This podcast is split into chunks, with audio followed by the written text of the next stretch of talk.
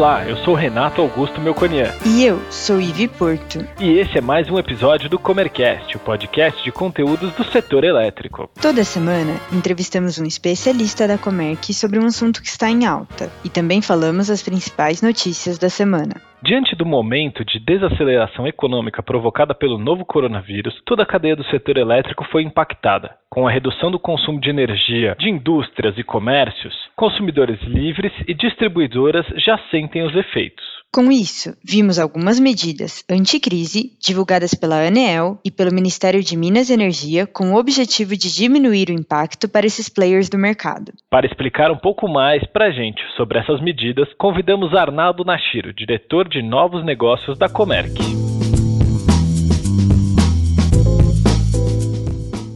Arnaldo, seja muito bem-vindo ao Comercast. Para começar, eu queria pedir para você contar um pouquinho para a gente sobre a sua carreira, sua trajetória aqui no mercado de energia e na Comerc. Legal, Renato, tudo bem? Prazer falar aqui, contar um pouco da minha carreira, né? É, eu comecei a carreira dentro do mercado financeiro, né? Logo é, saindo da faculdade, o primeiro ano depois dela, né? Um hedge fund quantitativo depois eu saí do mercado financeiro, acabei ingressando dentro do grupo Ultra, e aí ali foi uma grande escola para mim, né? Eu passei 12 anos lá e trabalhei com profissionais excepcionais, né? Estruturei a área de planejamento estratégico é, da divisão de gás, parte de pricing também, trabalhos com fusões e aquisições e desenvolvimento de novos negócios, né? Aí no fim do meu ciclo lá no Ultra, né, é, estudando um pouco sobre o mercado livre de energia e possíveis oportunidades de negócios, acabei conhecendo a Comerc e me apaixonei pela empresa e pelo setor, né. Aí eu vim para a Comerc, eu estou aqui há pouco mais de um ano, é, com o papel de desenvolvimento de negócios dentro de um time super sênior, né, trabalhando em conjunto com o Kiko, com o Dida e com outros diretores, com a ambição de desenhar, né, realizar o desenho da estruturação dos próximos 30 anos de crescimento da empresa. Então, a gente tem temas como estratégia, crescimento, desenvolvimento de novos negócios, parcerias estratégicas e desenvolvimento do setor são constantes no nosso dia a dia, né? Então, é, realmente aqui tem sido o meu PhD profissional de maneira muito forte, né?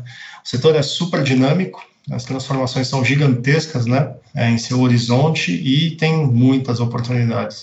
Resumindo aí, né, tem sido muito divertido esse último ano aí.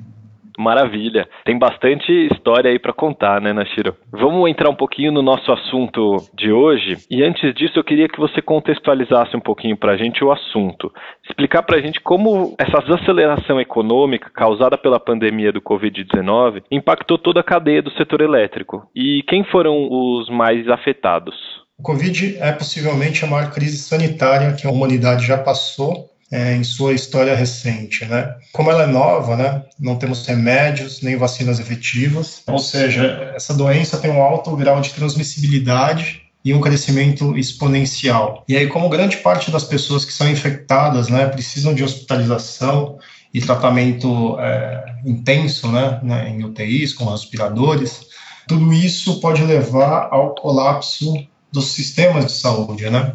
Fato que a gente viu recentemente na Itália e na Espanha. E aí, por isso, né, a única estratégia efetiva é diminuir a curva de contágio, os chamados lockdowns. E aí a gente busca o isolamento social e a redução da transmissibilidade da infecção. Esses lockdowns é, têm efeitos dramáticos sobre o PIB dos países, né, comparáveis somente às guerras mundiais e à crise de 29, e aí, dessa forma, né, é, setores inteiros é, deixam de operar. Por exemplo, serviços em geral, shopping centers, cinemas. E aí, com isso, né, temos impactos significativos dentro do setor de energia. Para contextualizar um pouco disso em números, né, Renato? Segundo informações da ANS, no último mês, a carga teve um impacto médio de contratação de 12,4 em abril. Então, a gente teve uma redução de 12,4% da carga no setor como um todo, né?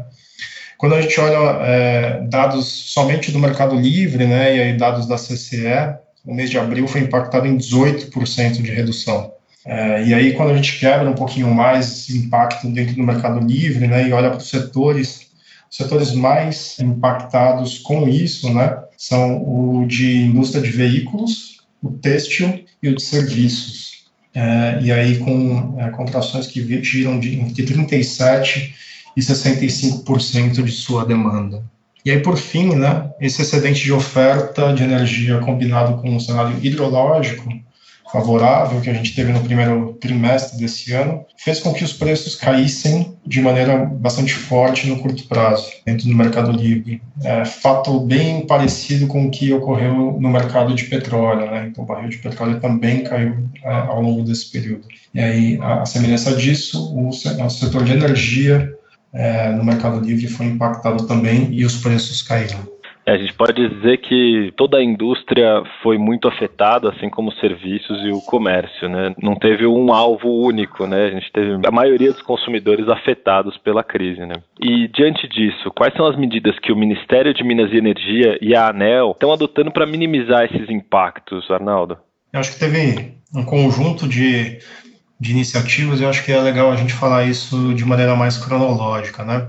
É, logo após o decreto de calamidade pública, né, a primeira medida tomada, né, é, foi com relação a pessoas e empresas mais vulneráveis, né. Então, quais foram essas medidas? O primeiro é postergação dos leilões de compra de energia pelas distribuidoras.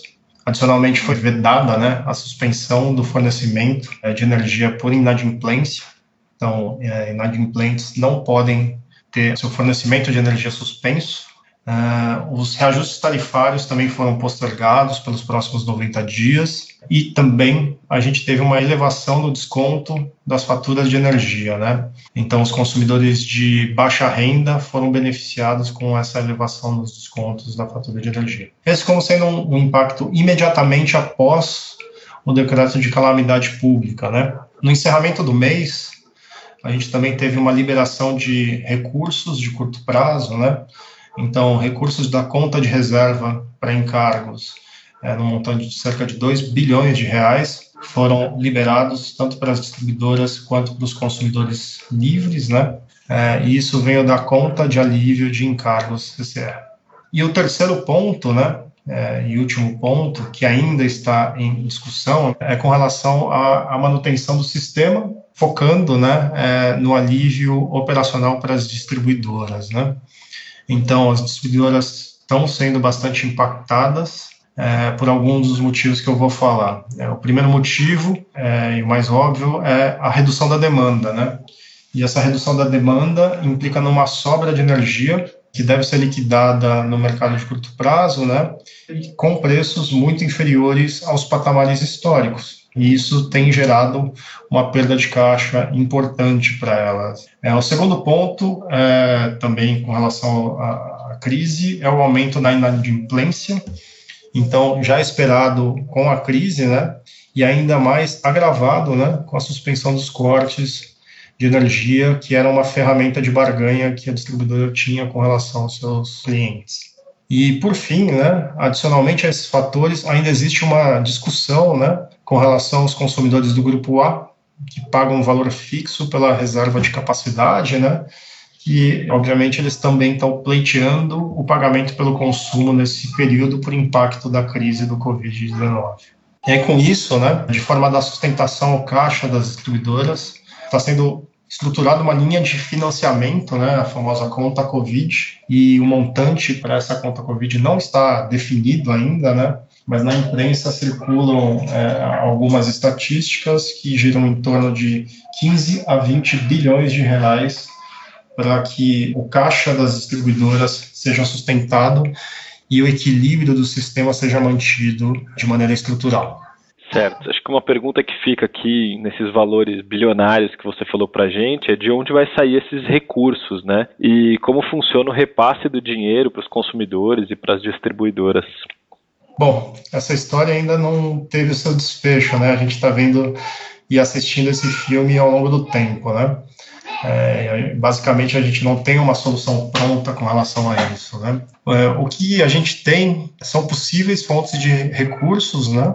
é, sendo que os mais prováveis possivelmente sejam oriundos de duas principais fontes. A primeira fonte é do conjunto de é um consórcio né, entre bancos públicos e privados, e aí BNDES liderando isso, né, com Bradesco, Banco do Brasil, Itaú e Santander, fornecendo para as distribuidoras e elas pagando essa conta né, ao longo dos próximos quatro a cinco anos. Né.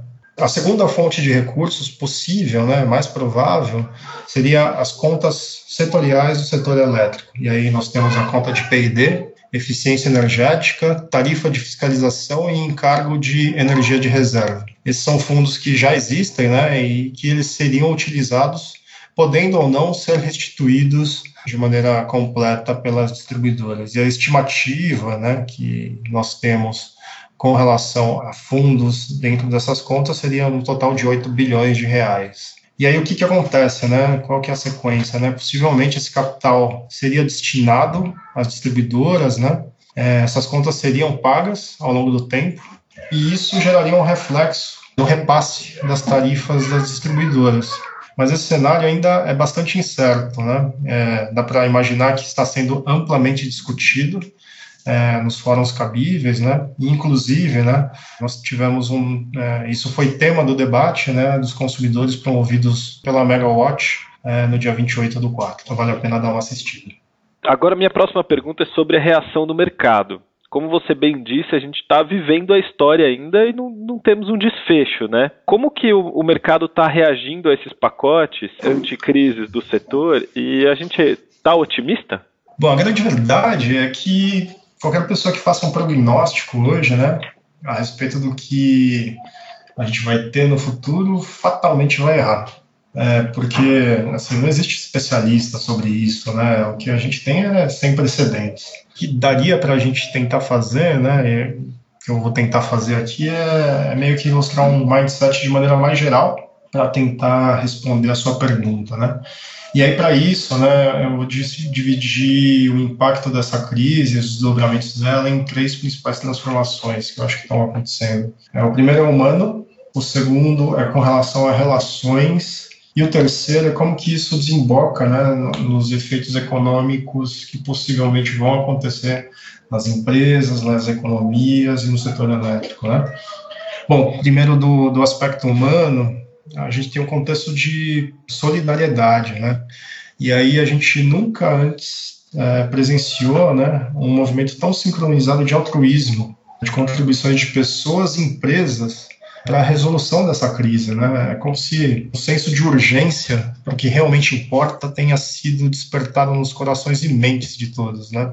Mas a, a verdade é que todo mundo está tá sabendo o que tem que fazer, que tem que ajudar e que tem que ser ajudado, né? É, é uma coisa bastante, bastante forte, a gente percebe com todas as empresas em diversos setores, e eu acho que isso é muito legal. E o segundo ponto, né, é, na transformação humana, é engraçado até falar isso, mas é o contexto digital.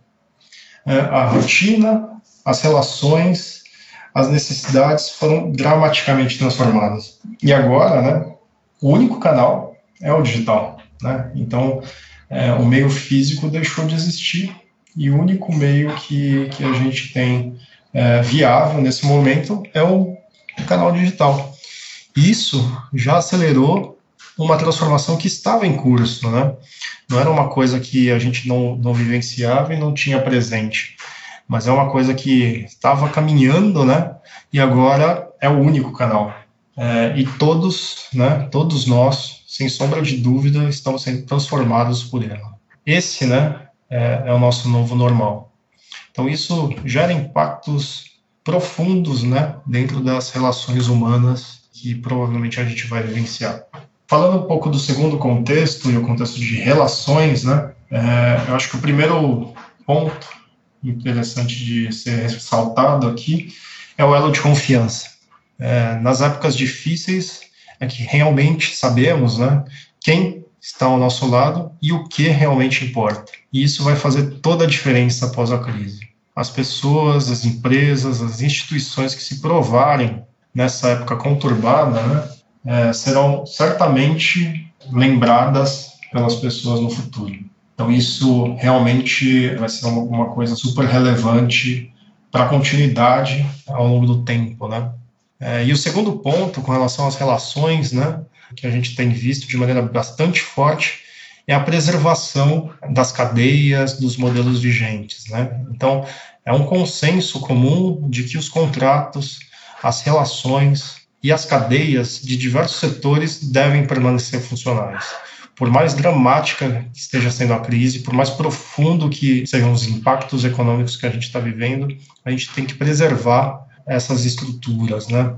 E isso a gente percebe no alinhamento de discursos, né, que vai desde o ministro da Economia, Paulo Guedes, e contextualizando para o nosso setor até todos os elos da cadeia do setor elétrico. Não tem ninguém falando em quebra contratual de maneira estrutural. Na verdade, o que todos querem é a preservação das relações, é a preservação do sistema e que, de maneira conjunta, a gente consiga resolver os impasses para essa crise, né? É, e aí isso reforça a solidez jurídica, né? E regulatória que a gente tem no setor elétrico. acho que isso é um grande ponto positivo. Por fim, né? É, desembocando na parte econômica, né? A gente consegue enumerar algumas possibilidades, né? E aí, não pensando é, como a gente vai superar, mas quando a gente vai superar essa crise, né? Que cenário a gente poderia encontrar? E aí, olhando um pouco o contexto, né, a gente, do ponto de vista macro, né, é, a gente possivelmente vai encontrar um cenário de juros baixos, preços de energia mais baratos, e aí não só a energia elétrica, mas todos os derivados de petróleo também, dados os preços de petróleo que a gente vem visualizando, né, e uma grande liquidez, né, provocada pelas injeções de capital dos governos. Quando a gente olha para a demanda, é, a grande demanda reprimida né, pela vontade das pessoas e empresas é, possivelmente vai impulsionar uma retomada mais forte. Né? A gente não sabe quando isso vai acontecer, mas possivelmente né, é, é a retomada vai acontecer. E quando ela acontecer, ela tem muita chance né, de ser bastante puxada por essa vontade reprimida das pessoas e das empresas. Né? É, e o último ponto, né, e talvez seja bastante relevante, é que o jogo mudou, porque as pessoas mudaram. E, e para ilustrar um pouco isso, né, o primeiro ponto é assim: é, demandas de conveniência e digitalização são contexto normal. Todo mundo agora tem esse tipo de necessidade. É, e outro ponto que vai ser também bastante demandado é com relação à parte de custos, né? Então, eficiência e produtividade vão ser coisas que vão estar super em alta quando a gente tiver essa retomada. Com uma mudança de jogo tão dramática é, em curso, né? Dá para imaginar, né, que a gente possivelmente vai ter oportunidades de negócios dentro desse novo normal. É, e isso, né, possivelmente você vai ser driver, né, e impulsionará o próximo ciclo de crescimento que a gente vai vivenciar. E aí quem que vai ganhar com isso, né? É, quem conseguir se preparar melhor para esse novo normal, pois é nas crises, né, que surgem as grandes oportunidades. Então, é, grande ditado americano, né, prepare for the worst, hope for the best, é provavelmente o que a gente vai enfrentar pelos próximos tempos aí. Tá legal, né, Ciro? Acho que foi uma conversa muito boa. Você trouxe muita realidade, né, para o assunto, uma pitada de otimismo, né, para o pós-pandemia. E eu acho que o que fica aqui é aprendizados acelerados, né, e bons novos hábitos, né, principalmente para os brasileiros, né, na parte de solidariedade e altruísmo que você trouxe aí para gente. Queria agradecer muito a sua participação e te convidar a retornar outras vezes, foi muito bom o nosso papo. Legal, Renato. Acho que foi um prazer é, falar aqui com vocês. É, e fico à disposição, né? Sempre bom a gente bater um papo aqui. Tá legal, muito obrigado. Falou, grande abraço. Tchau, tchau. E agora vamos às principais notícias da semana. Comerc Energia pede flexibilização de medidas de migração para o Mercado Livre. A Comerc enviou um pedido à Agência Nacional de Energia Elétrica solicitando a flexibilização de requisitos de migração de consumidores do Mercado Livre durante a pandemia de Covid-19, visto que alguns clientes da empresa apresentaram dificuldades com os procedimentos no mês de abril. Resolver o GSF é fundamental para dar liquidez ao setor na crise. A aprovação pelo plenário do Senado no projeto de lei 395 de 2019, que trata da solução do risco hidrológico, é fundamental para dar liquidez ao mercado em meio à crise provocada pela pandemia do coronavírus, disse o senador Marcos Rogério no evento online Agenda Setorial, organizada pelo Canal Energia. ONS elege Luiz Carlos Ciotti como novo diretor-geral. A Assembleia Geral Ordinária do Operador Nacional do Sistema Elétrico elegeu Luiz Carlos Ciotti, atual presidente de Furnas, como novo diretor-geral da instituição, no lugar de Luiz Eduardo Barata. Petrobras vê evolução da demanda e revê corte de produção de abril. Os resultados operacionais da Petrobras no primeiro trimestre do ano ainda não tiveram impacto substancial da recessão global provocada pela pandemia do coronavírus. A estatal informou ainda que no final de abril decidiu aumentar gradualmente sua produção de óleo, que havia sido reduzida frente à evolução da demanda. Você pode conferir essas e outras notícias completas na Megawatt. É só acessar megawatt.energy. Gostou desse episódio? Ficou com alguma dúvida ou tem alguma sugestão de tema para o Comercast? Mande para a gente em faleconosco.comerc.com.br ou nas redes sociais. Até, Até a próxima. próxima.